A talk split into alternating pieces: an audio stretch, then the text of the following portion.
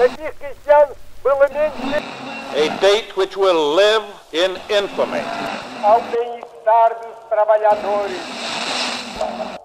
Você está ouvindo o História FM.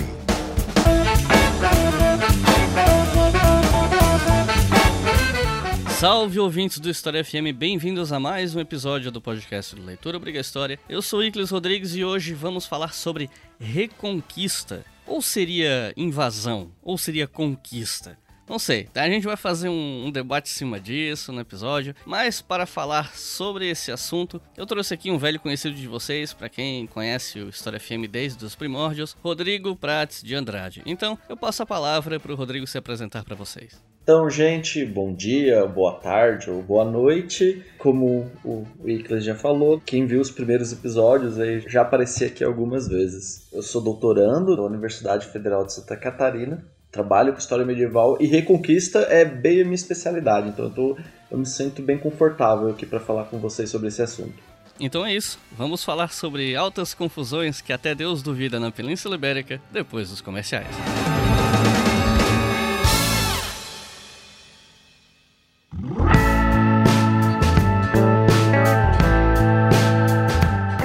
Pessoal, não quero tomar muito tempo de vocês hoje, mas eu queria dar um recado que eu acho que é importante porque eu acho que a maioria do pessoal que ouve História FM não sabe disso, eu não lembro se eu já falei disso aqui. Então, é importante, especialmente para aqueles de vocês que fazem faculdade. Eu não sei se alguma vez já aconteceu com alguém que ouve História FM de a pessoa ouvir um professor, um convidado nosso, falar uma coisa muito bacana, muito interessante, muito importante para alguma pesquisa que você está fazendo, um artigo, um TCC, não sei.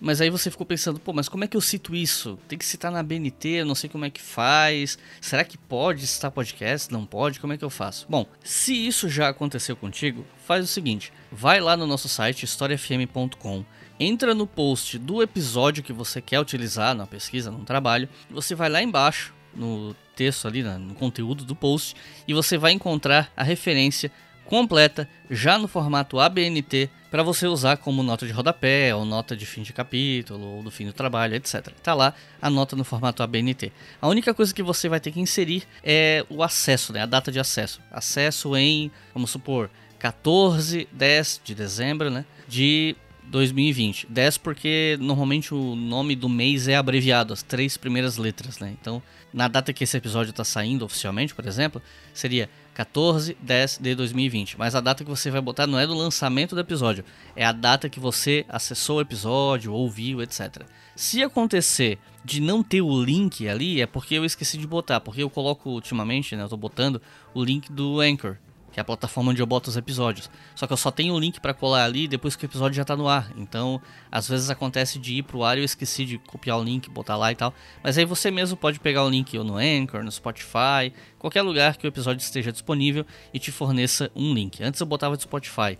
Agora eu estou botando do Anchor, você escolhe o link que você vai querer usar. E a forma de fazer isso sem que você corra o risco de ser acusado de plágio é fazer isso, fazer a citação, dar o devido crédito a quem fez a fala. Então, tá lá no nosso site historiafm.com, no post de cada episódio, a referência no formato ABNT dos episódios do História FM, tá? Nos outros podcasts eu não faço isso. Mas você pode copiar um modelo de referência do História FM e só mudar as informações para o Estação Brasil, Colunas de Hércules ou qualquer outro podcast que você queira utilizar. Então, fica aí o recado. E claro, eu quero falar também dos nossos novos apoiadores do Leitura Obrigatória, da nossa campanha no Apoias, que financia todos os nossos podcasts, especialmente o História FM. E os nossos novos apoiadores e apoiadoras são Carolina Locatelli, Paulo Rolands, Victor Alexandre, Roberto Santos, Flávio Matos, Sam Ferreira, Bruno Ferreira, Anderson Pires, Matheus Sorage, Pedro Macedo, Beatriz Mamigonian, Priscila Frois, Rafael Aires, Saulo Nunes, Patrícia Monteiro e Lilian Stefanin. Muito obrigado, pessoal. Espero que esteja valendo a pena apoiar esse trabalho. E se você é novo por aqui e está querendo apoiar algum projeto educacional que é disponibilizado gratuitamente para as pessoas, considere apoiar conosco. A partir de R$ reais por mês você financia todos os nossos podcasts. A partir de R$ reais por mês você pode ouvir o História FM, o Colunas de Hércules, o Estação Brasil e o História Economia com antecedência. Só acessar apoia.se barra e fazer a sua colaboração. E agora, sem mais enrolação, vamos para o episódio.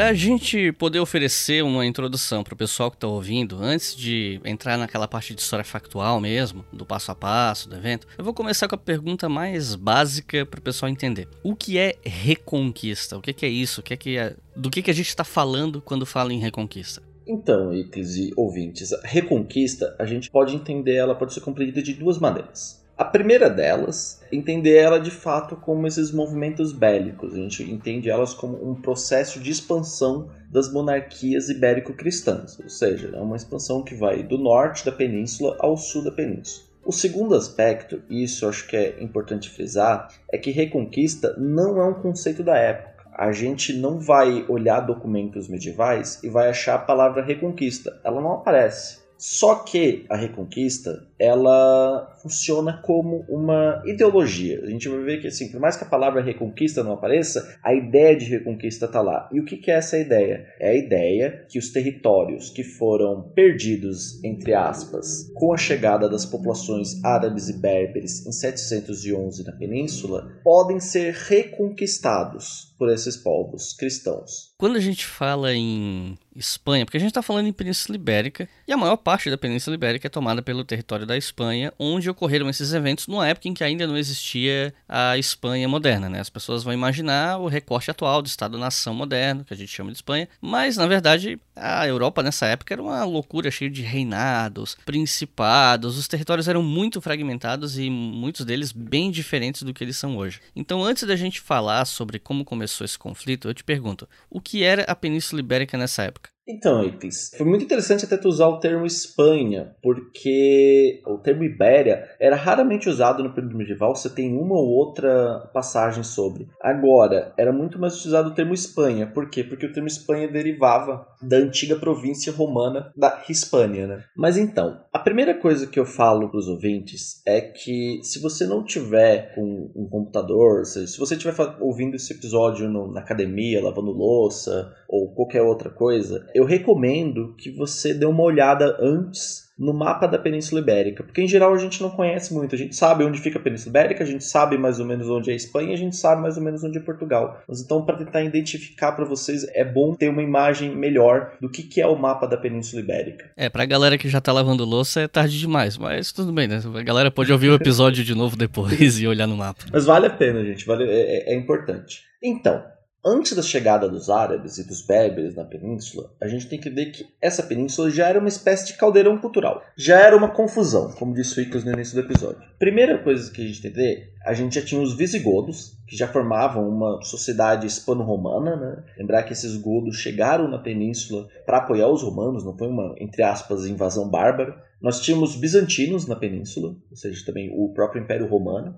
Nós tínhamos o que a gente pode chamar de populações cantábricas, que são as populações que ficavam no norte da península, nessa região das montanhas. Algumas delas, por exemplo, a gente vai lembrar hoje dos bascos, e ver como elas ainda hoje têm uma língua própria, mas na própria época elas eram muito diferentes, não tinham contato tão grande com essa população goda e romana. Só que, obviamente, a maior parte da península era dominada por que a gente pode chamar de Reino Godo da Espanha, ou seja, totalidade, tirando ali as Ilhas Baleares, onde fica Maiorca e Menorca, que era território bizantino, e o norte da península, nessa região das montanhas, que eram ocupados por essas populações cantábricas, a totalidade da península basicamente era ocupada pelos visigodos. Só que é interessante frisar que no século VII vai se iniciar um processo de reorganização dos poderes políticos no reino hispano-visigodo, ou seja, começa uma certa, entre aspas, confusão.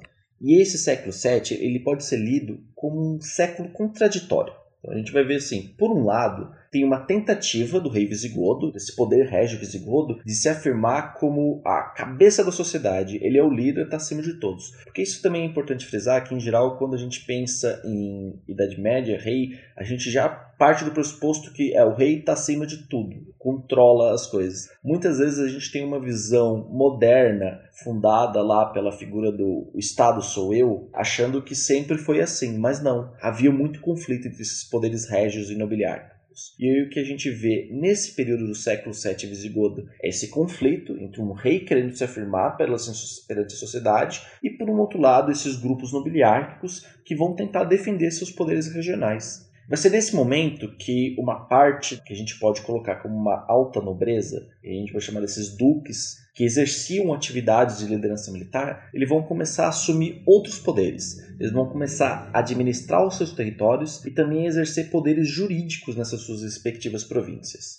Logo abaixo desses duques, então, compondo essa estrutura hierárquica da nobreza, a gente vai ter os condes, que eles também vão, nesse período, adquirir poderes administrativos e vão se confrontar com a figura do rei. Um exemplo disso é que cerca de alguns anos antes da, da chegada das populações árabes ibéricas na península, a gente vai ter eclosão de algumas rebeliões, como em 600, 672, que a gente tem um conflito entre esses condes que vão buscar reforçar seus poderes regionais frente à figura do rei. Agora sim, chegando no começo de toda essa confusão e tal, como é que começa esse embrólio que lá no futuro vai resultar nesse evento que a gente chama de Reconquista? Ele começou como? Quem foram os atores por trás disso tudo? Dessa vez, a gente tem que começar de fora da península. A gente tem que sair da península para entender isso. A gente tem que ir lá para o continente asiático. Entender que com a expansão muçulmana, que vai da Ásia, vamos lembrar que eles conquistam a Síria,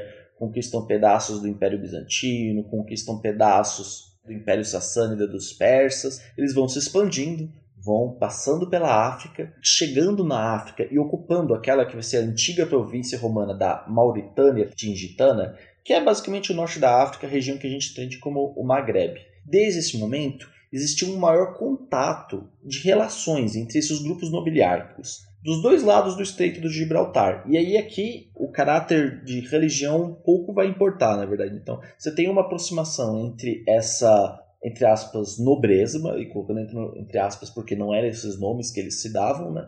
Essa nobreza norte-africana islamizada com essa nobreza goda, que como a gente viu na pergunta anterior, já estava em conflito com o rei. E aí também é importante frisar que já existe um histórico dessas tribos berberes do norte da África realizarem incursões no território da península. A gente tem dados arqueológicos disso de pelo menos desde o século II depois de Cristo, ou seja, há muito tempo que os berberes atravessam o Estreito de Gibraltar para saquear e pilhar a península. Então, basicamente, esse embrólio começa com uma invasão berbere ao sul do que hoje a gente chama de Espanha, é isso? Sim. O que a gente tem, por exemplo, isso já era um processo comum, mas a gente tem a Batalha da Foz do Guadalete, em 711, que ela vai opor o rei Rodrigo, que é o último rei visigodo, e seus partidários, né, os nobres que estavam ao seu favor, frente aos berberes islamizados, que é já um processo que esses berberes estavam islamizados, como o Musa ibn Nusair, Tariq e Abu Zarra, bem como os opositores godos do Rodrigo, ou seja, como a gente viu já anteriormente, havia este conflito dentro do reino visigodo e opositores godos vão se aliar a esses berberes islamizados para confrontar o rei Rodrigo. E aí também é que é importante falar, gente, desculpa que eu não sou um especialista no mundo muçulmano, então a minha pronúncia de certos nomes não vai ser talvez a, a perfeita, né? Então eu tento me aproximar o melhor que eu consigo. Mas tudo bem, você comentou que existem vestígios arqueológicos que os berberes invadiam essa região já há muito tempo. Mas essa invasão do século. Você está falando aí já em século 8, né? 700 e poucos. Essa invasão, pelo que dá a entender a história né, desse conflito, ela foi mais duradoura, não foi um mero vamos lá saquear e voltar, né? Foi uma coisa de ocupação mesmo de território. E aí eu queria saber por que essa invasão, né? Não era só saque dessa vez, tinha algo a mais que os berberes queriam? Porque a primeira coisa que a gente pensa é, ah, mais território, expansionismo. Isso não é uma novidade na história, né? Mas todo expansionismo territorial costuma ter objetivos mais específicos do que simplesmente tomar o território. Não é só tipo, ah, isso aqui agora é meu porque sim. Normalmente se toma o território porque ele tem algum recurso interessante, ou ele dá uma vantagem estratégica, ou então ele cria um território tampão que serve para atrasar ou impedir invasões ao seu território. Para dar um exemplo de território tampão, se usa muito a noção de estado tampão para falar da Coreia do Norte, por exemplo, de que para a União Soviética e para a China era interessante a existência da Coreia do Norte, porque a Coreia do Norte em si é um estado tampão que impediria uma invasão estadunidense, japonesa e sul-coreana à União Soviética e China pela Península Coreana. Então, é uma das possibilidades, né, ter um território tampão impedindo a invasão, enfim. Os motivos pelos quais você toma um território são muitos. Você sabe dizer pra gente por que, que os berberes resolveram tomar esse território nessa época de uma maneira mais permanente? Então, eu acho que tem que fazer dois apontamentos iniciais para a gente explicar isso. O primeiro deles é que, tanto do lado cristão quanto do lado muçulmano, a gente tem poucas fontes que vão cobrir o período da conquista em si. Eu tinha conversado em off com o Iclis antes que essa produção de documento normalmente se dá em períodos de estabilidade, né? Ou seja, e paz.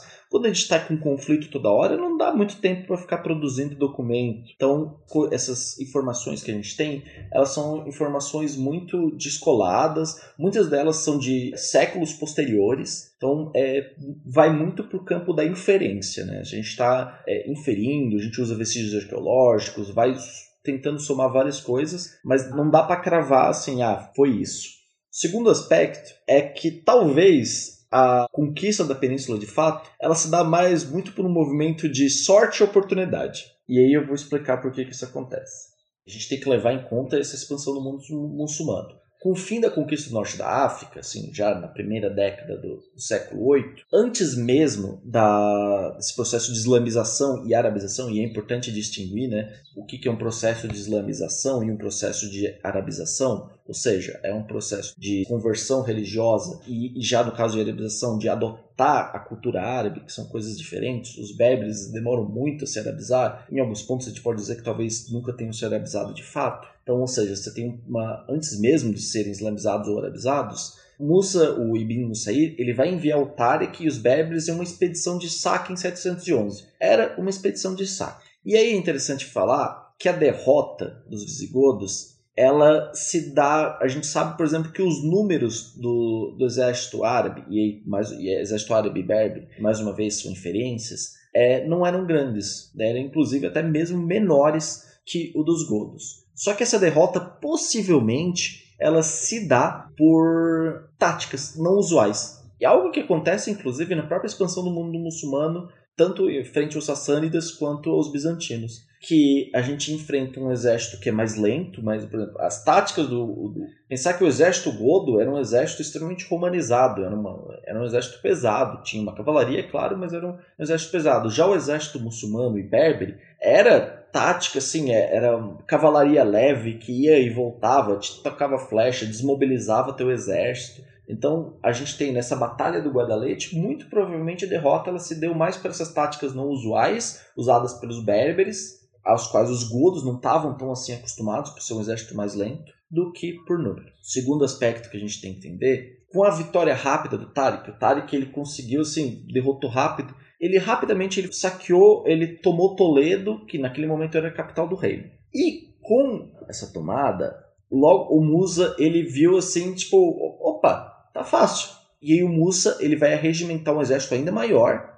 que partiu da Ifríquia, e lembrando que a Ifríquia, é, apesar da gente do nome parecer África, ele na verdade África até vem, vem de Ifríquia, ele ocupa mais essa região do norte da, da península, se a gente for pensar em termos atuais, vai de, do Marrocos, um pouco ao sul do Marrocos, até a, a Tunísia. Então ele parte da Ifríquia é, entre 711 e 711 e ele vai conquistar Sevilha sem dificuldades, encontra uma certa resistência inédita, e é por isso que eu falei um pouco importante. A gente está falando aqui do sul da península, mas é bom depois, quem quiser, rever um mapa.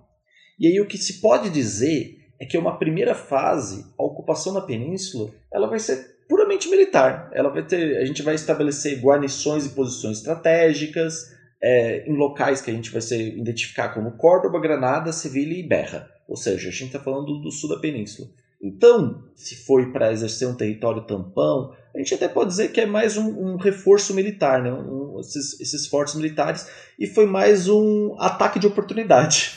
No opa, vencemos, vencemos os Godos aqui. Ah, já estamos aqui, né? É, mas, mas assim, é, foi quase um, um, esquema assim, porque o exército estava desbaratado, é importante falar uma coisa que eu não tinha falado. Na Batalha de Foz de Guadalete, o rei Rodrigo morreu. E aí eles tinham que eleger um novo rei. Já estava uma crise civil. O Tariq conquista Toledo. Toledo era a cidade na qual os visigodos escolhiam um novo rei. Parece que, vamos colocar entre aspas, a, essa burocracia não ajudou muito. Então eles tiveram muita dificuldade para lidar e dar resposta aos muçulmanos, esses berberes. Tanto que, e também é importante falar, eu citei aqui que Mérida teve uma, uma resistência, mas muitos desses godos, quando eram haviam cercos para conquistar seus territórios, eles falavam assim: não, eu, eu rendo meu território, eu me converto ao Islã, lembrando que assim, não muito tempo atrás, os godos eram arianos, eles já tinham sido convertidos ao catolicismo, era recente, se converteram ao Islã, mantiveram seu status quo, seus poderes locais,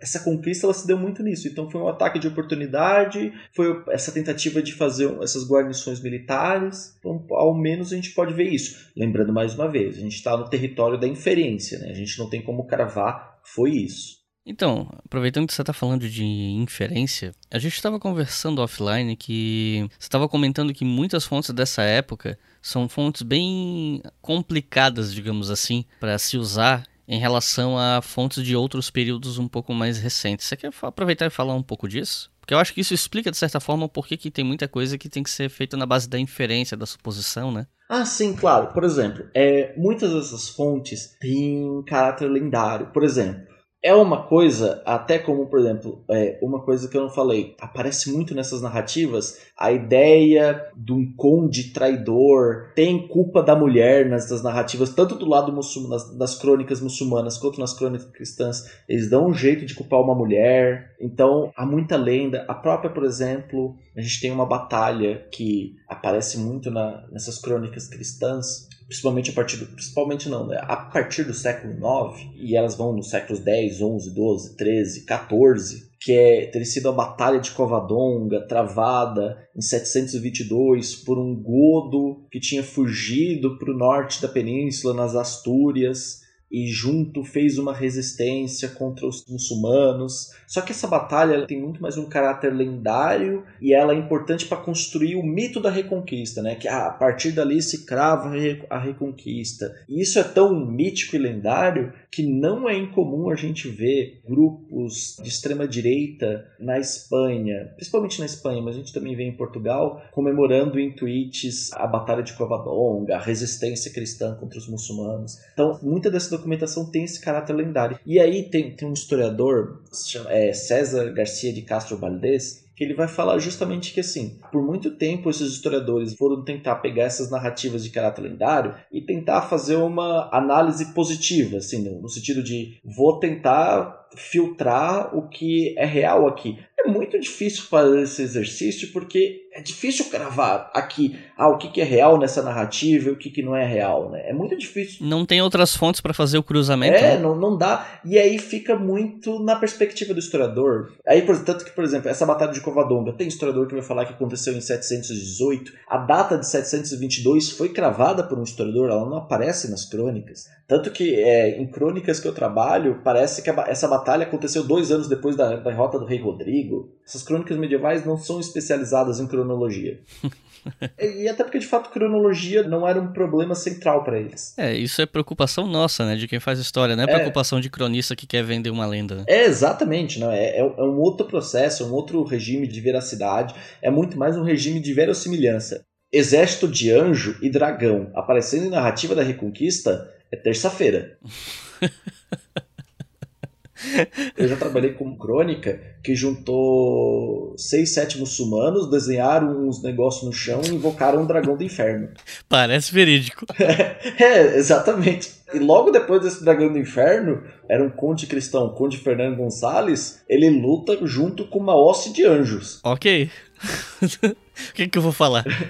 É, então, a, a, gente tem que entender que assim, o regime de verdade deles é bem complexo. É difícil tirar a veracidade, né, o que é verdade e o que é fictício dessa documentação, né? Então por isso que o César Garcia, o Castro Valdez, tá, tá correto. A gente tem que buscar outro tipo de documentação para analisar isso. Por isso que eu reitero mais uma vez, esses primeiros séculos, desde o final do Reino Visigodo, já lá no final do século VII até o século IX, são narrativas que é, é, muito difícil, é muito no campo da inferência. Por exemplo, a grande narrativa sobre a Batalha de Covadonga acontece no século IX, em 840, 850, se não me engano, as crônicas de Afonso. Então, ou seja, é, tem um, um 100 anos depois, não tem referências anteriores, então é muito complicado, né, pra gente cravar as coisas. É, o, a noção de verdade deles, ela é muito, muito específica, né? Aqui no Brasil a gente chama ela de caô, mas enfim.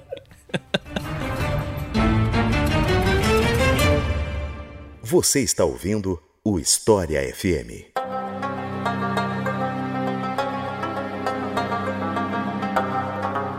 E depois dessa conquista do sul da Península Ibérica, como é que fica mais ou menos a configuração dela? Inclusive, alguns séculos depois dessa conquista, surge Portugal, né? Portugal, como a gente conhece, ainda não existia na época da conquista e tal. Então, aproveitando que a gente tá falando de Portugal, né? Portugal tem algum papel nessa história, mesmo que tardio? Então, eu já vou fazer uma, uma propaganda, um incentivo pro Iclis. Eu acho que Portugal dava um podcast por si só, já dava um bom episódio. Mas o que a gente pode destacar é que o condado de Portugal, lembrando que Portugal começa como um condado dependente do reino de Castela, que depois vai se formar nesse reino, ele vai se constituir a partir do que, de reconquista. Portugal é o talvez dos reinos ibéricos, talvez seja o reino mais próximo da reconquista. E aí aqui é importante voltar ao que a gente falou no início, o que é reconquista? É muito mais a reconquista como processo de expansão, de expandir os territórios, do que uma reconquista. É bom lembrar, né? O verbo reconquistar, ele está falando que ah, eu estou reconquistando algo que já foi meu, né? E esse vínculo se dá pelos godos. Isso não é tão importante para Portugal. Portugal se vincula muito mais às cruzadas, justamente até para se colocar frente a Castela, que Castela se justifica por reconquista e Portugal vai muito mais além da cruzada. Mas vamos entender aqui, que eu acho que é uma forma mais simples para entender para o nosso público, que é entender essa reconquista como um processo de expansão. E Portugal, ela se dá, é um reino que se constitui a partir desse movimento de expansão. Vamos lembrar que quando os muçulmanos árabes e ibéricos chegaram na península em 711, eles ocuparam uns 70, 80% da península, sobrando só o norte. Então, o território que hoje a gente identifica como Portugal foi conquistado. Já no século IX, com os reinos asturianos, esse território do norte de Portugal já passa sob domínio cristão. Só que aí depois do século X, isso aqui é muito interessante frisar, que em geral quando a gente chama de reconquista, a gente parece que está traçando uma linha assim, começou em 722, terminou em 1492, e foi assim, ó, conquista, conquista, parece que não houve resistência, não houve retorno, né? Isso é, é uma coisa que a gente é bem importante frisar. No século X, esses territórios passam de novo para as mãos dos muçulmanos após Al-Mansur conquistar esses territórios, ou seja, no final do século X a gente mais uma vez passa para a mão dos muçulmanos. Só que com a morte do Al-Mansur e uma guerra civil que vai acontecer no califado, alguns territórios começam a ser conquistados, o norte de Portugal passa a ser domínio cristão e dali não sai mais. Então a gente vai poder citar cidades como Braga e Porto, e eu acho que aqui as pessoas já conseguem se identificar um pouquinho melhor com o mapa do norte de Portugal, elas passam de fato a ser domínio cristão e dali não saem mais. E aí, também é importante assim, Portugal, lembrando mais uma vez, ainda no, nesse período ainda não era condado, existia o território de Portugal, mas não era condado. É tipo dizer que existia Brasil antes de se fundar um reino de Brasil. Ou seja, existia o território, mas não existia o nome enquanto um espaço. Então, Portugal ela vai ser fundada como condado em 1130. E aí aqui a gente tem, e aí eu acho que cabe mais uma vez para um, um, outro momento a gente discutir essa formação do reino de Portugal, mas falando de uma maneira muito simples, o rei Afonso Henriques, né, que é, começa como conde, depois assume o título de rei, ele vai conquistar ou reconquistar uma série de territórios que vão formar o Reino de Portugal. Tanto que quando acaba o reinado de Afonso Henrique, se for observar uma cronologia desses territórios conquistados por Portugal, 70% deles foi conquistado por Afonso Henrique. Também cabe até que se a gente for olhar geograficamente o, mapa de Portugal, ele só não é menor que o Reino de Navarra, assim, ou seja, não tinha também muito para onde conquistar. Então, o próprio Afonso Henriques vai fazer uma série de conquistas. Assim. E aí, talvez, a gente pode colocar como seu processo mais célebre e o que a gente conhece melhor, o Cerco de Lisboa, que lembra Lisboa como capital de Portugal, a gente conhece mais, né? em 1147. Né? E esse é um, é um documento interessante, o Cerco de Lisboa e esses processos de conquista em Portugal, porque eles têm um grande apoio do Além Pirineus. E o que é esse Além Pirineus? É o que vem ao norte, lembrando assim, a gente tem os Pirineus, né, aquela cadeia de montanhas, que separa a península do resto da Europa. Então esse além Pirineus é o que está vindo além da Península Ibérica ao norte. E a gente tem uma, principalmente do reino da França, um pouco da Itália. E o que a gente tem são apoios de cruzados. O cerco de Lisboa é considerado uma cruzada, tanto que a gente tem um documento latino que é a Despugnatione é, Lisboa, Lisboa, tá em latim, que é a conquista de Lisboa, um documento latino que fala sobre como é que foi essa conquista, essa cruzada. Então, ou seja, Portugal ele vai se afirmar como um reino de reconquista, né? É um reino que conquista esses territórios. Sem contar que a gente está falando só da conquista territorial, né? Em outras batalhas, Portugal vai ocupar um espaço importante. A gente vai ver batalhas como Las Nabas de Tolosa, Portugal participa. Já no final da Reconquista, nós temos a Batalha do Salado. Portugal tem uma importância colossal. Então, ou seja, Portugal se funda como um reino de reconquista e é importante para o processo de continuidade da Reconquista. Agora há pouco a gente conversou sobre a Batalha de Covadonga, sobre esse aspecto meio mítico dela e tal. E quando eu estava pesquisando sobre o assunto para elaborar esse roteiro, eu tinha em mente que eu gostaria de falar pelo menos de algum aspecto militar. Tudo bem que a gente, de certa forma, até você já falou disso no bloco 1, né? Sobre os godos serem um exército muito pesado em relação à agilidade e à dinâmica dos berberes. Mas quando a gente conversou em off, você comentou comigo de uma batalha que foi muito importante, que seria a Batalha de Navas e Tolosa. E aí eu te pergunto, que batalha foi essa? Quando ela aconteceu? Quem eram os envolvidos? Por que, que ela é tão importante? Enfim, o que, que foi essa Batalha de Navas e Tolosa?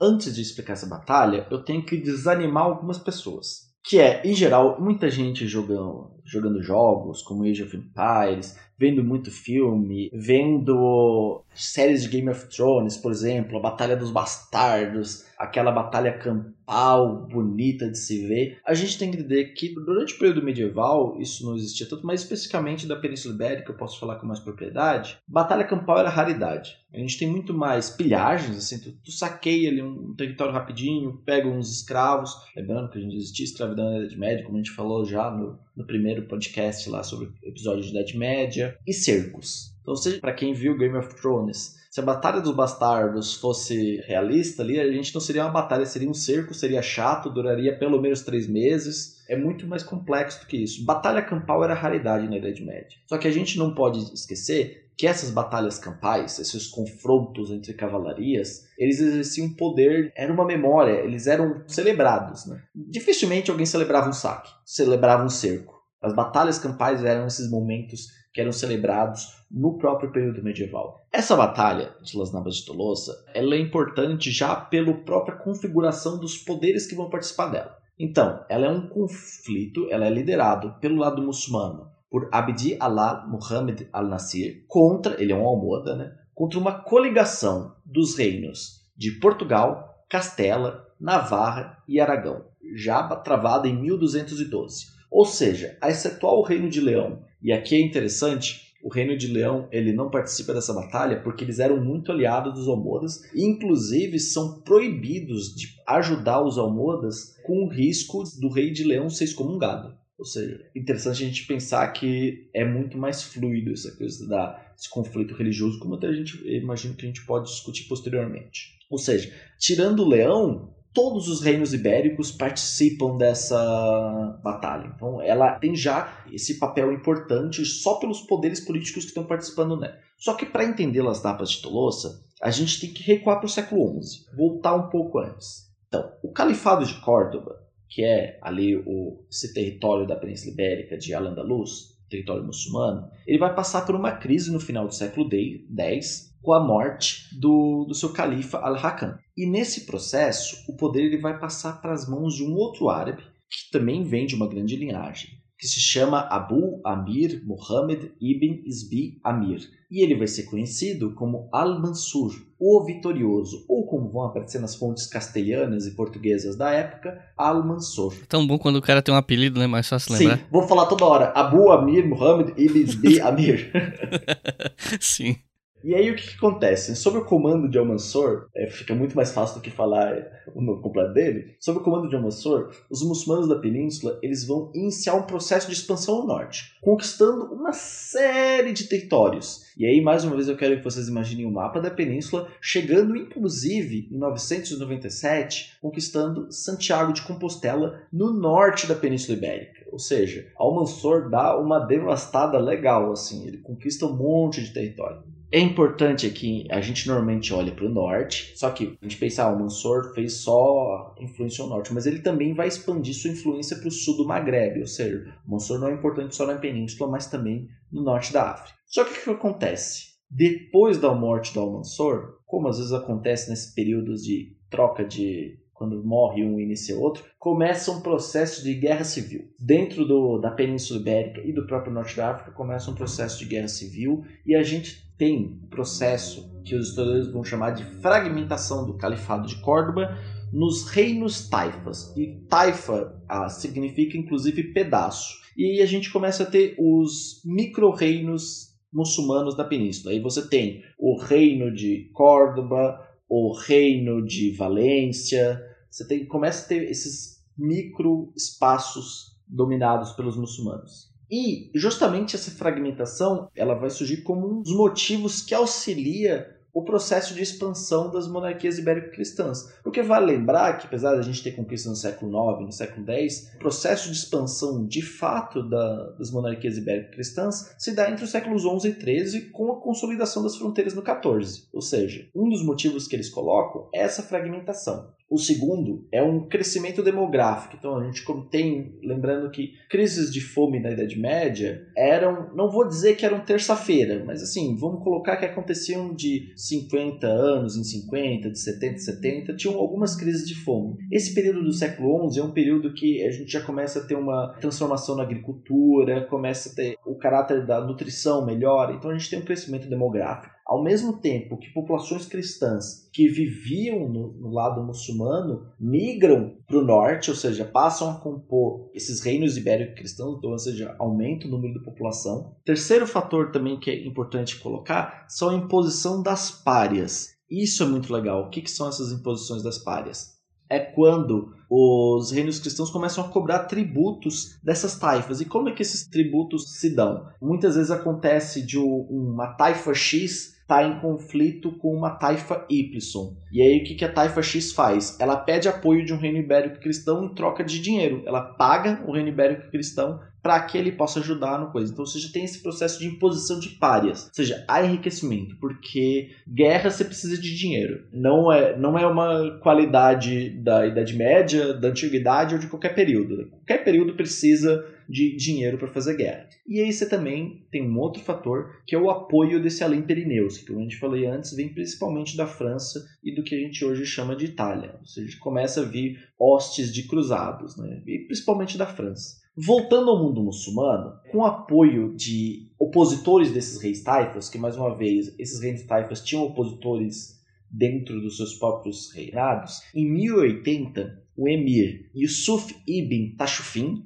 ele vai unificar militarmente o Maghreb, ele atravessa o Estreito de Gibraltar e chega à península. E esse novo poder político são o que eu imagino que alguns ouvintes já tenham ouvido esse nome, são os Almorávidas, ou seja, no final do século XI chegam os Almorávidas na Península Ibérica. E é interessante que, mais uma vez eu falo, a gente tende a imaginar essa narrativa como uma expansão cristã sem formas de resistência. Em 1085, o rei Afonso VI, que vai se chamar, o, o cognome dele é O Imperador, ele conquista Toledo, que era a antiga capital do reino visigodo. Alguns anos antes ele já se chamava assim, mas principalmente a partir de 1085, ele começa a carregar o título de Imperator Totius Hispaniae. E aí é aquela vantagem da gente ser uma língua de origem latina, eu acho que o ouvinte já conseguiu compreender o que é, que é imperador de toda a Espanha. Só que, ou seja, ele é ah, super imperador, o cara na península. Um ano depois, ele é derrotado por esses almorávidas em 1086 na Batalha de Sagrarras. Ou seja, você não tem um movimento de expansão assim, ah, agora os cristãos daqui para frente só vão conquistar. Não, você tem resistência, você tem uma série de derrotas. Aí o que acontece? A partir da década de 1140, começa a aparecer no Maghreb uma resistência ao poder almorávida. Já começa a ter focos de resistência. E eles são acusados de uma espécie de, vamos colocar entre aspas, de relaxamento religioso como se eles não seguissem todos os preceitos de Maomé. E aí, em 1145, um outro nome que a gente conhece, os Almohadas, liderados por Abdi al-Munim, tomam o poder no Maghreb e vão chegar à Península Ibérica. E aí o que, que a gente vê? Até esse momento a gente tem uma fronteira móvel. Ela vai oscilar, ora os cristãos, ora os muçulmanos. Tem ali, ora os cristãos estão mais à frente, ora os muçulmanos estão mais à frente. E aí depois da derrota de Afonso VIII na Batalha de Alarcos, em 1195, começa um processo de tentativa, não, de reunião entre esses reinos ibéricos, com delegações indo ao papado, para tentar uma unificação para derrotar esses muçulmanos. E aí você tem, dentro da batalha, apoio de bula papal para a Batalha de Las Navas Tolosa, como a gente já falou antes, uma aliança de Aragão, Navarra, Portugal e Castelo. Como essa campanha militar ela tem um desígnio de cruzada, ela ainda vai contar com o apoio de cavaleiros oriundos da França. Só que aí vale lembrar uma coisa que é bem interessante: os franceses eles não ficam muito tempo junto com as hostes, porque eles reclamavam de dois fatores. Um,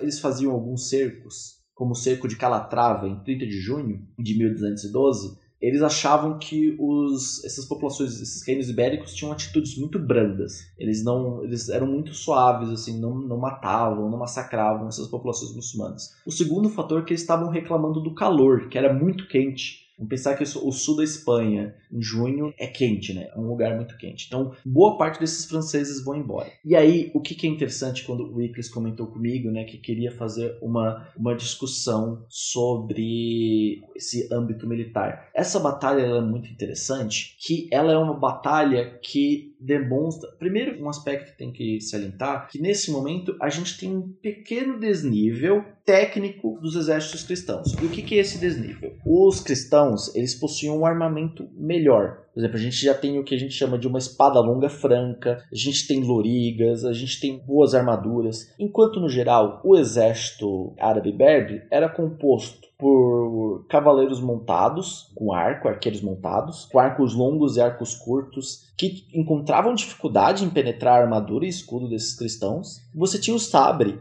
também, que de um modo geral era usado muito para corte, que aí nesse ponto ele era um pouco inferior à espada reta, franca, que podia ser usada tanto para estocar quanto para cortar. Só que o que de fato vai pesar na vitória das Navas de Tolosa é o filme, ele é cheio de problemas, acho que todo mundo concorda com isso, não é um filme legal, que é aquele A Cruzada. É, é A Cruzada ou As Cruzadas, Icas? É só Cruzada, aquele com Orlando Bloom, né? Isso, exatamente isso. Acho que vocês lembram daquele momento do cerco de Jerusalém que há uma carga de cavalaria. Então, essa carga de cavalaria pesada foi um, muito difícil para o enfrentamento desse exército móvel cristão. Por que que acontecia? Qual era a tática dos árabes e berberes? Era usar essa cavalaria leve, que usava as agaias, jogava lança, jogava arqueiro para desmobilizar o exército. Então, eles poderiam ainda, inclusive, tentar desmobilizar essa carga da cavalaria pesada. Só que eles não conseguiam porque, além de ter uma coesão, ela ser muito fechada, essa carga pesada tinha apoio de arqueiros e besteiros, ou seja, houve uma desmobilização total do exército árabe e berber, e a cavalaria pesada, desses poucos casos de batalhas campais na península, conseguiu derrotar em 1212 o exército muçulmano. E é interessante que após a derrota de Al-Nasir, ele teve que resolver uma série de conflitos internos no Maghreb e pouco a pouco os cristãos vão ocupando os antigos territórios almohadas na península. É justamente, ou seja, a partir de 1212, e é por isso que ela é uma batalha central, a gente crava o processo que assim, Aqui, vamos colocar entre aspas também, a reconquista está quase decidida, porque dali para frente os cristãos começam a de fato conquistar uma série de territórios. E você tem no final do século XIII, basicamente 75% da península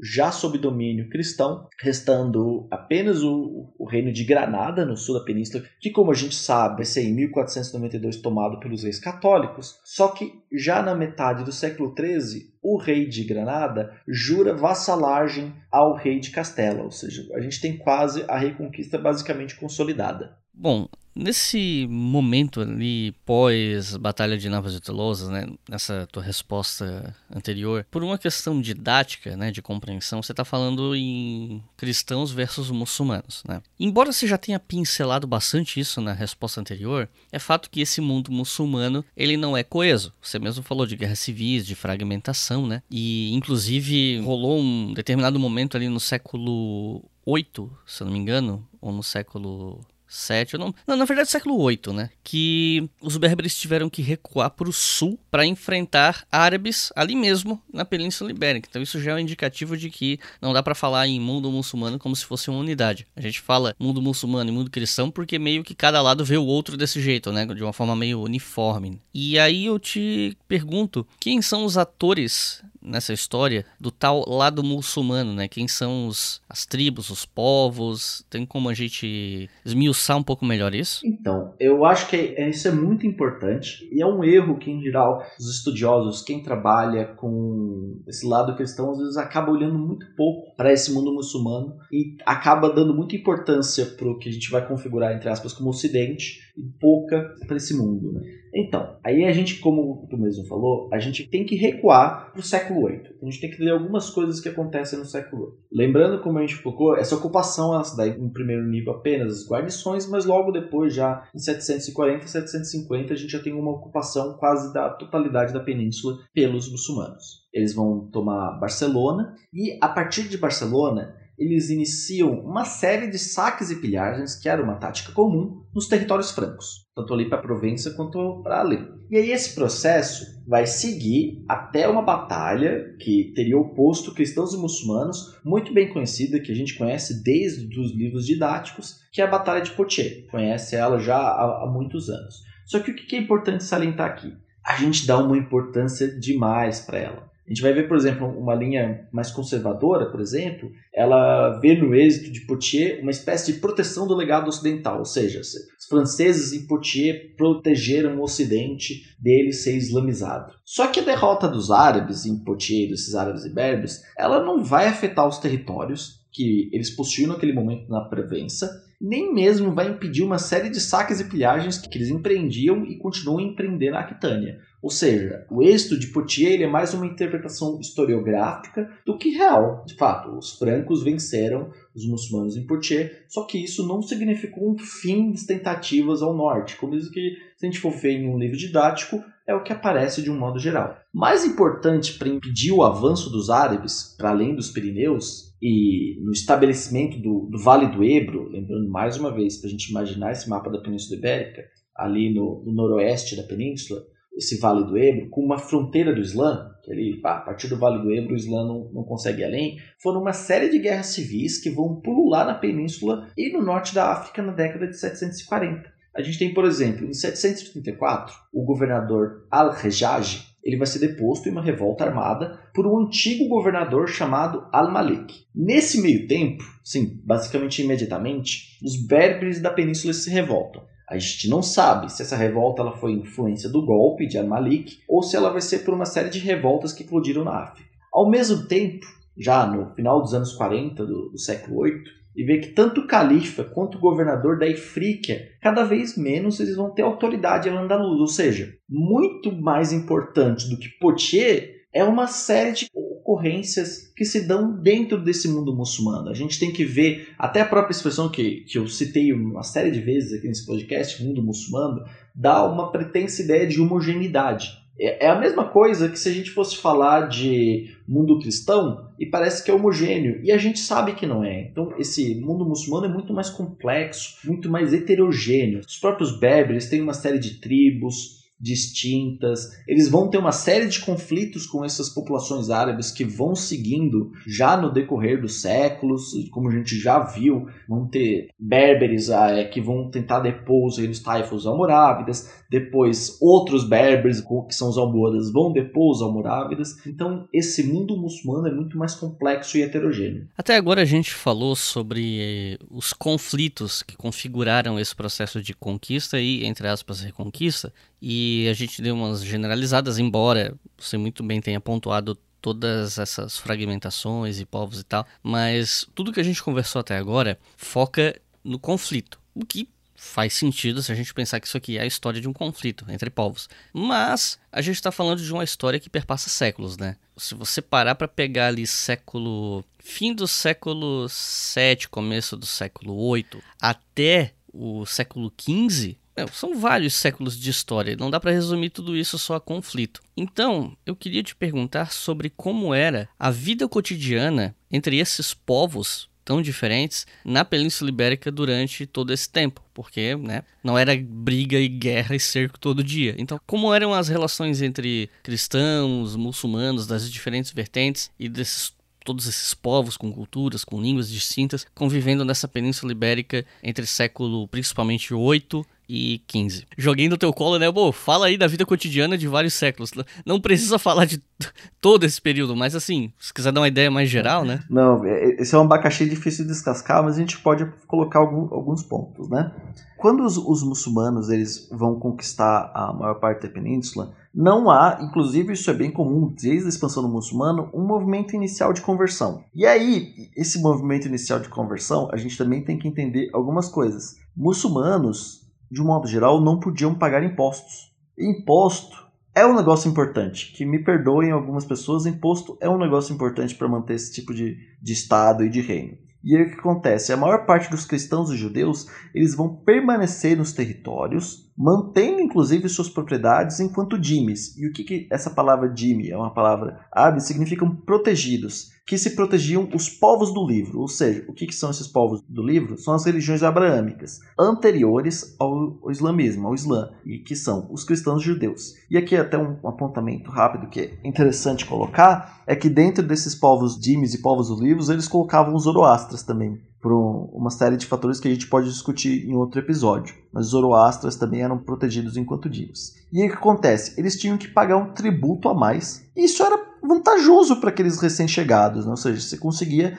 adquirir mais dinheiro, que como a gente já falou, guerra em nenhum período se faz sem dinheiro. E os cristãos, eles não. Tanto que é uma coisa interessante que os cristãos não vão fazer algo muito diferente quando eles conquistam os territórios de Andaluz. Boa parte desses muçulmanos, eles vão manter as suas leis e costumes. Isso aparece, por exemplo, em muitos cercos na hora de decidir a rendição, eles vão colocar assim: ah, a gente se rende, mas a gente pode manter nossas leis e costumes. Aí o, o, rei cristão fala assim: não, pode, tá tranquilo, tá favorável, sim, vai acontecer sem problemas. Então, se mantém essas leis e costumes. Só que também é importante, a gente não pode transformar isso numa espécie de era dourada da tolerância, que todo mundo dava mão dada, a gente botava coroa de flor na espada do outro. Não, não era isso. E aí a gente pode tomar como exemplo a conquista das Ilhas Baleares, mais uma vez imaginando o mapa da península, as Ilhas Baleares são aquele conjunto de ilhas que fica no noroeste da península, logo à direita da Catalunha, né, no Mediterrâneo. Quando essa conquista se dá pelo Jaime I de Aragão na primeira metade do século XIII. Boa parte dos muçulmanos foram ou mortos ou escravizados, ou seja, foi um massacre, foi algo assim, foi um conflito muito violento, ou seja, não dá para dizer que era uma era dourada que todo mundo dava mão dada. Outra coisa que a gente tem que entender, como o Icles já apontou, ninguém vive em guerra ininterrupta do século VIII ou século XV. É que nem quando, por exemplo, a gente fala de Guerra dos 100 Anos. Não é que a Guerra dos 100 Anos foi, assim, ah, acordamos aqui, só daqui a 100 anos a gente assinou a paz. Não, teve momentos de paz, teve tratados. Só que o que acontece é que não teve uma guerra ininterrupta, né? A guerra ela parou em muitos momentos. E muitos desses momentos a gente vai ter aliança entre reinos cristãos e taifas muçulmanas. Como a gente apontou, por exemplo, quando teve o processo de fragmentação das taifas no século XI, era muito comum que uma taifa X ela fosse pagar tributos para um reino cristão para auxiliar eles contra uma taifa Y.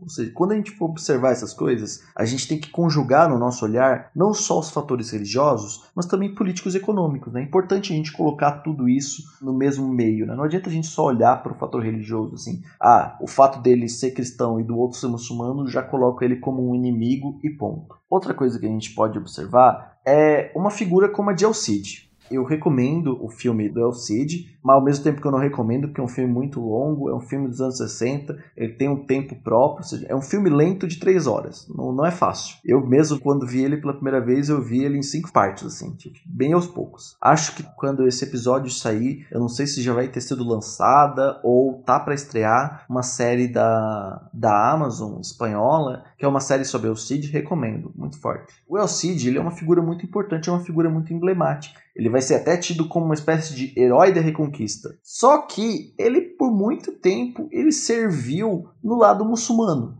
Isso não era muito incomum a gente ver esse tipo de movimento. Membros da baixa nobreza, cavaleiros que vão tentar ascender socialmente, ora servindo o lado muçulmano, ora servindo o lado cristão. Isso não era de nada incomum. Outra coisa importante que a gente pode apontar é a ideia de casamentos em cristãos e muçulmanos. Apesar da gente ter uma série de restrições e proibições em documentos legislativos da época, e mais uma vez, algo que eu sempre comento, já comentei com o Icles em off várias vezes, acho que inclusive comentei isso no episódio que a gente gravou sobre a Idade Média, que em geral, quando a gente tem uma lei, é porque as pessoas faziam isso. Quando a gente proíbe algo, é porque de fato esse negócio era comum. Então a gente não tem que colocar isso. Apesar dessas proibições, a gente também vai encontrar evidências que esse tipo de casamento acontecia na alta nobreza ibérica cristã. Por exemplo, a gente tem algumas crônicas portuguesas e castelhanas que vão colocar duas casas importantes. Eu diria que, inclusive, as maiores casas nobiliárquicas, tanto de Portugal quanto de Castela, que são os da Maia, em Portugal, e os Lara, em Castela. E na, nas suas linhagens, eles vão ter, entre seus ancestrais, dois heróis, entre aspas, híbridos, que são filhos de um cristão com uma muçulmana. Aí, por exemplo, a gente tem o Mudarra Gonçalves, ele era filho de um cavaleiro castelhano nobre, com a irmã de Almansor,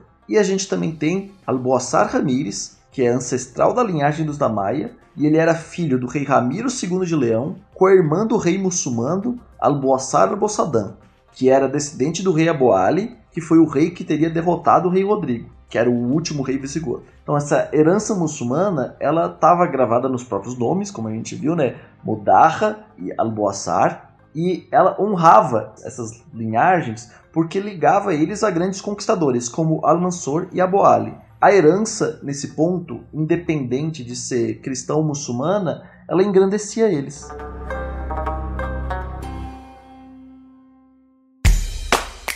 O Leitura Obrigatória é um selo de produção de podcasts de história e humanidades. E a nossa campanha no Apoia-se financia esse e todos os outros podcasts. Então acesse apoia.se barra e colabore para manter esse projeto educacional gratuito no ar.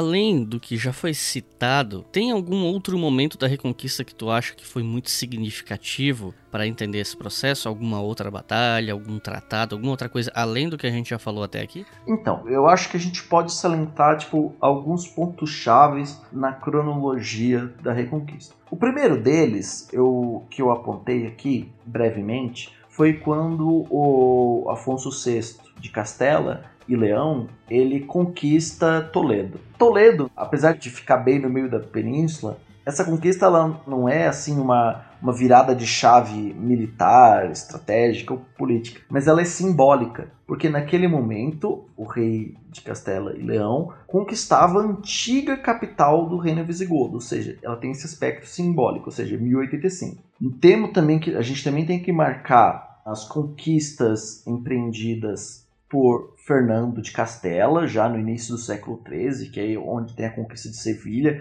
que é muito importante. Sevilha era um território importante. Nós temos a conquista de Aragão, primeiro de Aragão, ele conquista territórios ao sul da, do, do reino de Aragão, os territórios de Valência, ou seja, Valência também é um território muito importante na Península Ibérica. A gente pode citar também, e eu acho que é importante frisar isso, eu coloquei anteriormente que a gente divide essa reconquista a gente tem nos séculos 11 e 13 o processo de expansão, de conquista desses territórios, como eu apontei, os casos de Fernando em Sevilha e Jaime em, em Valência. E a gente tem no decorrer dos séculos 14 um processo de consolidação das fronteiras. Mas isso, mais uma vez, não quer dizer que foi paz e não houvesse operação bélica cristã. A gente pode citar aqui, no caso de operações bélicas no século XIV, a conquista de Gibraltar, a conquista de Teba, o cerco de Almeria, uma batalha que também é muito importante, que ela lembra um pouco a, a essa batalha de Las Navas de Tolosa por ser uma união entre os reinos, que é a Batalha do Salado, que teria sido travada em 30 de outubro de 1340. E por que, que essa batalha ela é importante? Porque ela é uma aliança entre o reino de Portugal e o reino de Castela, com uma tentativa do rei de Marrocos, ou seja, mais uma tentativa do norte da África, do Maghreb, conquistar a península. É uma aliança entre o rei de Marrocos e o emir de Granada para conquistar o território peninsular de novo, ou seja, você tem mais uma vez esse conflito. Então essa é a Batalha do Salado em 1340, no qual os portugueses e castelhanos saem vitoriosos. Acho que também é um marco importante para a gente colocar no que a gente entende como reconquista. Isso sem contar que eu acho que talvez seja o marco final, né? que é a tomada de Granada em 1492. Né? A gente não pode esquecer. Por mais que o, o espaço granadino fosse mais um, um espaço ali simbólico, obviamente servia de apoio para que essas hostes magrebinas tentassem conquistar a península de novo, Granada não exercia no final do século XV um grande perigo, mas a gente não pode esquecer que ela tem um aspecto simbólico muito importante também. Né? Normalmente se faz uma associação meio automática entre a Reconquista e as Cruzadas, partindo da premissa de luta de cristãos contra muçulmanos e tal. E aí eu queria te perguntar se de fato esses dois eventos podem ser ligados assim, né? Ou se seria algum tipo de exagero, de forçação de barra. O que, que você pensa a respeito? Então, aqui a gente pode colocar alguns apontamentos que, ao meu ver, são importantes. Primeiro deles, que a resposta para essa pergunta é sim e não. Como aquelas respostas de, de, de, historiadores, né? A gente tem que entender, ah, houve por muito tempo uma interpretação entre os historiadores que com a chegada no século XI de cluniacenses e cistercienses, lembrando que essas são ordens monásticas vindas desse além Pirineus da França, na península há um processo de cristianização da guerra, onde já se confunde com cruzada, ou seja, a reconquista começa com cruzada. Só que a gente entender que havia já uma cristianização do conflito anterior à chegada dos cluniacenses e cistercienses e mesmo anterior à bula papal que vai iniciar as cruzadas no final do século XI. A gente pode observar, por exemplo, numa série de narrativas do século IX, feita no Reino das Astúrias, que o conflito entre cristãos e muçulmanos ele é cristianizado, ele tem esse caráter de uma guerra santa, ela é uma guerra feita por Deus e para Deus. Só que, ao mesmo tempo, a gente não pode negar a influência dos cluniacenses e cistercienses eles foram muito importantes. Eles dão essa lógica cristã. O que, que é o diferencial quando entra essa lógica cruzadística nessa guerra que já era cristianizada na península? Essa guerra, em geral, ela o que acontecia? Era uma profissão de fé. Eu direciono para Deus, mas isso não é em si uma obra, não me garante a salvação. O que acontece, e é a novidade com as cruzadas, tanto nessas cruzadas que a gente entende como as cruzadas clássicas, né? são as cruzadas dos reinos latinos né? em direção à Terra Santa, mas acontece também na Península Ibérica e também nessas cruzadas bálticas, que isso também pode ser um tema para outros podcasts, que esse cavaleiro cristão ele estava fazendo uma obra para Deus. Aquilo garantia a salvação dele. Então isso é até um fator importante que tem uma historiadora francesa, Adeline Rocroy, que ela até afirma que na Península Ibérica não havia essa divisão entre três ordens. Né? Como a gente sabe, já viu lá desde a da escola nos livros didáticos, havia uma ideia de que a sociedade era dividida em três ordens. Né? Os trabalhadores, os monges, aqueles que oram, e os cavaleiros, aqueles que guerreiam. Essa divisão não existia na Península Ibérica especificamente, porque havia a ideia de que aqueles que batalhavam já poderiam alcançar Deus, já exerciam esse ponto. Então, era uma sociedade que de fato podia ser dividida em duas ordens, como diria Delino Qua. Isso é uma interpretação um pouco problemática, uma série de complexidades para a gente debater isso, que acho que não cabe para esse podcast, mas que de fato a gente vai perceber que havia essa ideia de que a salvação podia ser dada a partir do conflito bélico. Então, essa associação que a gente faz né, entre reconquista e cruzadas, a gente pode colocar a reconquista dentro de um campo de cruzadas, ou seja, tanto que em língua portuguesa não, isso não aparece tanto, mas em inglês a gente chama de Crusader World, né, esse mundo cruzadístico. Então a reconquista está dentro desse mundo só que ela tem seus diferenciais. E mesmo há uma hierarquização entre a Reconquista e as Cruzadas. Já em 1 de Aragão, por exemplo, ele faz uma série de processos de reconquista, né? E é interessante falar isso, né? Que apesar de a gente usar o termo reconquista, não há nessas narrativas aragonesas e catalãs, voltando aqui, gente, mais uma vez imaginando o mapa, o reino de Aragão, né, a combinação de Aragão com o condado de Barcelona, que é a Catalunha, ou seja, a gente está falando do noroeste da península, ou seja, ali próximo ao Mediterrâneo, não havia uma ligação com os godos. Era muito mais uma cruzada, uma guerra santa contra os muçulmanos que está ali no vocabulário do Jaime em Aragão. E o que, que acontece? Ele hierarquiza porque ele tenta ir para a Terra Santa, ele tenta ir para o ultramar e ele fica triste por não conseguir isso se hierarquiza, porque por mais que seja importante lutar na Península Ibérica contra os muçulmanos, é mais importante lutar na Terra Santa, na terra de Jesus contra os muçulmanos para recuperar aquela terra, para defender aquela terra. Então há uma hierarquização, ou seja, existem aproximações, existem distanciamentos, mas eu creio que não dá para entender a reconquista sem a gente colocar ela dentro desse mundo cruzadístico.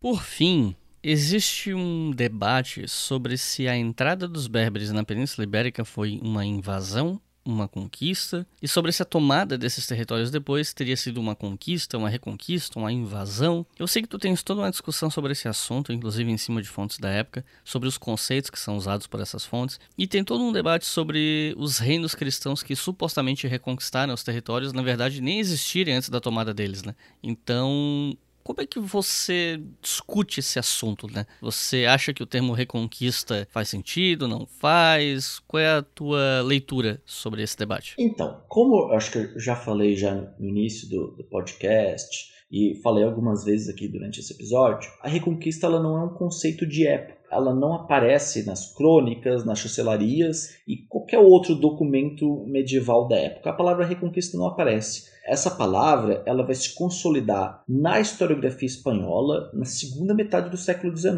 mas não só na historiografia, mas também no próprio discurso público da época. Ou seja, a Reconquista ela está muito ligada ao nacionalismo espanhol. Seja, lembrando que ah, o século XIX, esse século das nações, que também é o século de disciplinarização da história, isso não é um simples acaso, ou seja, na história e nação nascerem juntos. É, é importante isso.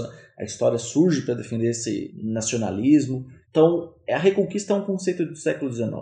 Mas o que, que significa reconquista? O que, que, a gente for pensar, o que, que é reconquista? A reconquista ela vai pressupor que os territórios da península pertenciam aos cristãos e que foram tomados pelos muçulmanos. De modo, ela justificava a ação dos, desses cristãos num processo de, vamos colocar entre aspas, reconquistar seus territórios. Só que o que, que é interessante? O mesmo discurso historiográfico que vai falar de reconquista ele fala de invasão muçulmana da Espanha. Mas o que, que acontece? A gente não fala, a gente não vê nesse mesmo discurso, por exemplo, o lado muçulmano durante a Península Ibérica era configurado, a gente chamava de Al-Andalus. A gente não chama esse processo de reconquista de invasão cristã de Al-Andalus. Ou seja, a historiografia escolhe um lado. Então, o que a gente pode chamar melhor? A gente vai chamar de invasão, a gente vai chamar de conquista. Então, quando a gente fala de invasão ou conquista, a gente está demonstrando algum tipo de intencionalidade. Por exemplo, a palavra invasão, ela tem uma conotação negativa, como a gente vê aí no âmbito político, como ela aparece às vezes. Aquele que invade não tem uma espécie de direito sobre aquele território.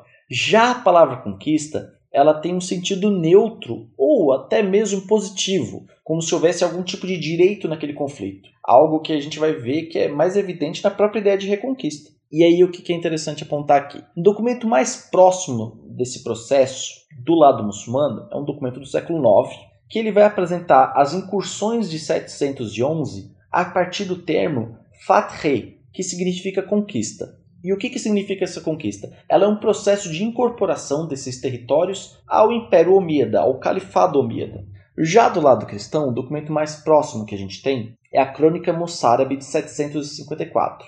Ela é escrita por cristãos que viviam no domínio muçulmano de Al-Andalus. Nela já encontramos o termo invasão, ou seja, a invasão já aparece. O que, que acontece? Essa crônica ela vai instrumentalizar o que alguns autores vão chamar de topos do louvor da Espanha. O que é um topos? É um lugar comum narrativo, é uma maneira de falar, por exemplo, o topos da história mestra da vida. O que, é o topos da história mestra da vida? Ah, o que aconteceu em 1930 me ajuda a entender o que aconteceu em 1960, porque a história se repete. A gente vive exemplo. Isso é um topos. O que, que é o topos do louvor da Espanha? É numa série de textos em que aparece a Espanha como uma terra abençoada, destinada aos eleitos, e nesse caso, para o Isidoro de Sevilha, que foi o autor que fundou esse topos literário do louvor da Espanha, eram os godos. Os visigodos eram esses eleitos para aquela terra prometida. Então isso é um topos. A gente tem aqui essa crônica, ela vai instrumentalizar esse topos do louvor da Espanha. Só que na própria documentação medieval, como a gente percebe, a gente tem um embate entre o que é invasão e o que é conquista. Ou seja, para os muçulmanos, eles falam, a gente fala de uma conquista. enquanto para os cristãos a gente fala de uma invasão. Só que o que, que é importante salientar aqui? O argumento da invasão ele vai se suportar na ideia do louvor da Espanha, ou seja, como se a Espanha fosse a terra prometida dos godos e esses cristãos tivessem um direito territorial sobre a península. Só que isso é importante colocar. Já no século V, quando os visigodos chegam na península, esse processo também se deu a partir de um movimento violento, que a gente poderia igualmente chamar ele de invasão. E o mesmo pode ser dito dos romanos que vieram antes. E aí eu brinco que nessa lógica que a gente pode parafrasear aqui um, um ditado popular: invasor que toma de invasor recebe 100 anos de perdão. e aí assim, desse modo, a gente finalizar aqui, para falarmos de muçulmanos ou, ou de cristãos, não faz sentido a gente falar de invasão pois de fato nenhum dos lados eles vai ter um direito de propriedade atemporal ou eterna sobre a península. É, então todo momento que a gente escolhe o termo ou conquista ou invasão, a gente dá um lado. Então eu particularmente prefiro chamar de conquista. Agora o caso específico da reconquista e por que que eu sou um defensor do termo reconquista? Porque olha, como assim? A gente sabe que o termo reconquista é um termo do século XIX. A gente sabe que a reconquista a gente está escolhendo um lado como se de fato o for pertencesse aos territórios é, aqueles territórios pertencessem aos cristãos né? Fossem sempre deles. Só que o que, que acontece? A gente enquanto historiador a gente tem que analisar a documentação a partir do seu próprio léxico né? Entender aquela documentação a partir daqueles que compartilham as suas ideias. E o que, que acontece? A reconquista eu concordo que ela não existe. A gente pode chamar a reconquista ibérica tudo o que a gente falou até agora por um caráter didático. É o mesmo ponto quando a gente fala de cruzada. A própria palavra cruzada não existia na Idade Média. Se falava muito mais de passagem e peregrinação. Só que é didático. Se eu falar de passagem e peregrinação, o ouvinte ou o leitor não vai entender o que está acontecendo. Agora, se eu falo cruzadas, ele sabe o que está acontecendo. Então, a gente mantém Reconquista por um lado por esse caráter didático. A gente, obviamente, quando usa isso, tem que explicar uma série de fatores. O outro fator importante por que eu defendo o uso de Reconquista, e eu não estou sozinho nessa, é a ideia de que essa documentação da época, os cristãos se entendiam como proprietários daquela terra, que eles estavam reconquistando de fato aquilo. Apesar do termo reconquista não, não aparecer, há essa ideia de que nós temos que recuperar as herdades que nós fomos expulsos. Essa frase ela aparece muitas vezes, é quase uma fórmula que é repetida em crônicas e chancelarias de formas diferentes, mas tá ali. É a ideia de restaurar esses territórios sob o domínio cristão. Então isso é muito comum. Então eu defendo o uso do conceito de conquista, por um lado, por esse caráter didático, que a gente tem que explicar bem, né? fazer uma, umas boas notas de rodapé. Né? Eu, eu brinco que reconquista tem que vir junto com asterisco. E por outro lado, a gente também tem que entender a reconquista como uma ideologia e tentar entender como é que essa ideologia se constitui, como é que essa ideologia vai influenciar a sociedade ibérico-cristã da época.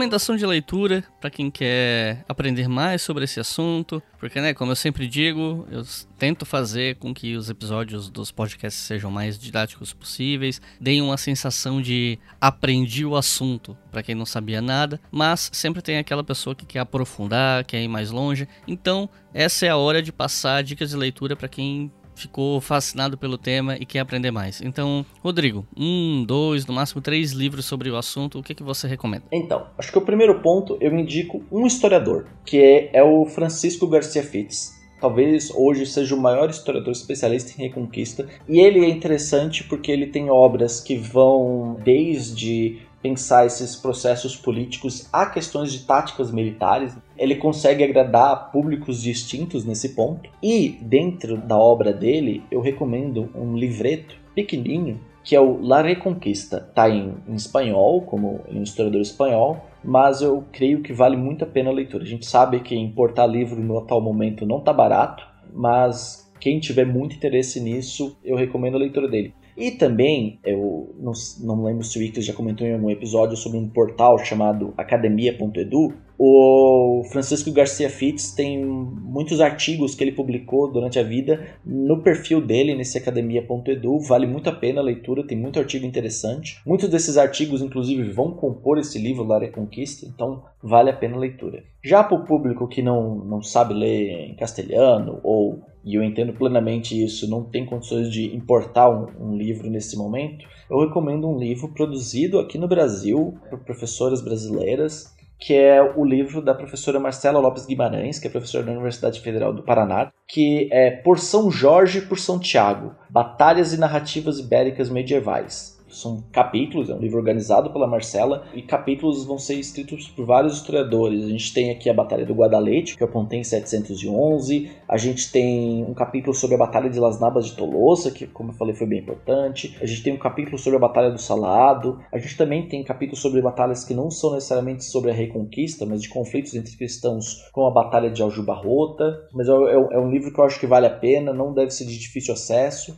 recomendo muito a leitura desse, desse material. E pelo que eu tô vendo aqui, ele ainda tá disponível para compra. Não sei por quanto tempo, mas ainda tá. Ah, então, gente, ó, vale a pena. É um livro assim, ó, é uma leitura simples. Por ser livros divididos em capítulo, bem fechadinhos, assim, um capítulo para cada batalha, você pode ler ele espaçadamente. O livro é curto, a fonte é, é grande, é um livro muito gostoso de ler. Se vocês entrarem no post desse episódio lá em historiafm.com, eu vou deixar o link para compra para vocês. Beleza? Então é só correr lá no site. Enfim, Rodrigo, alguma consideração final? É, então, eu primeiro queria agradecer né, esse convite para falar sobre Reconquista, que é um tema que é muito caro para mim, é um tema que eu, eu gosto de ler, eu gosto de estudar, eu gosto de escrever sobre, eu gosto de falar sobre. Eu creio que, acho que a gente apontou, assim, colocou assim, termos gerais o que, a gente pode entender como Reconquista. A gente tem que entender que a Reconquista, ela é um fenômeno muito complexo, como quase todos os fenômenos são. Ela não é tão simples quando às vezes aparece no livro didático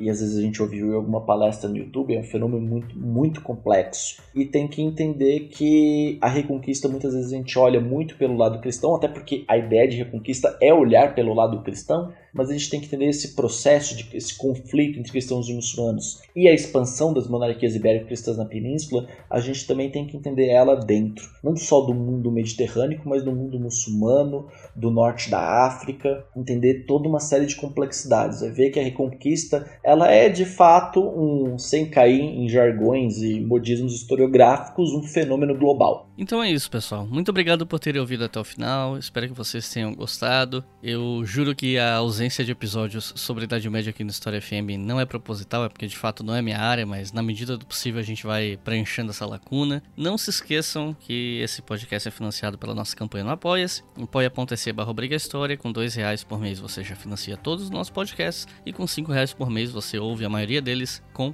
antecedência. E lembrando que a gente também tem um canal no Telegram para você ficar por dentro do lançamento de todos os episódios, de tudo que a gente faz. t.me barra História ou procure por Leitura Obriga História no Telegram. Então é isso, muito obrigado e até a próxima.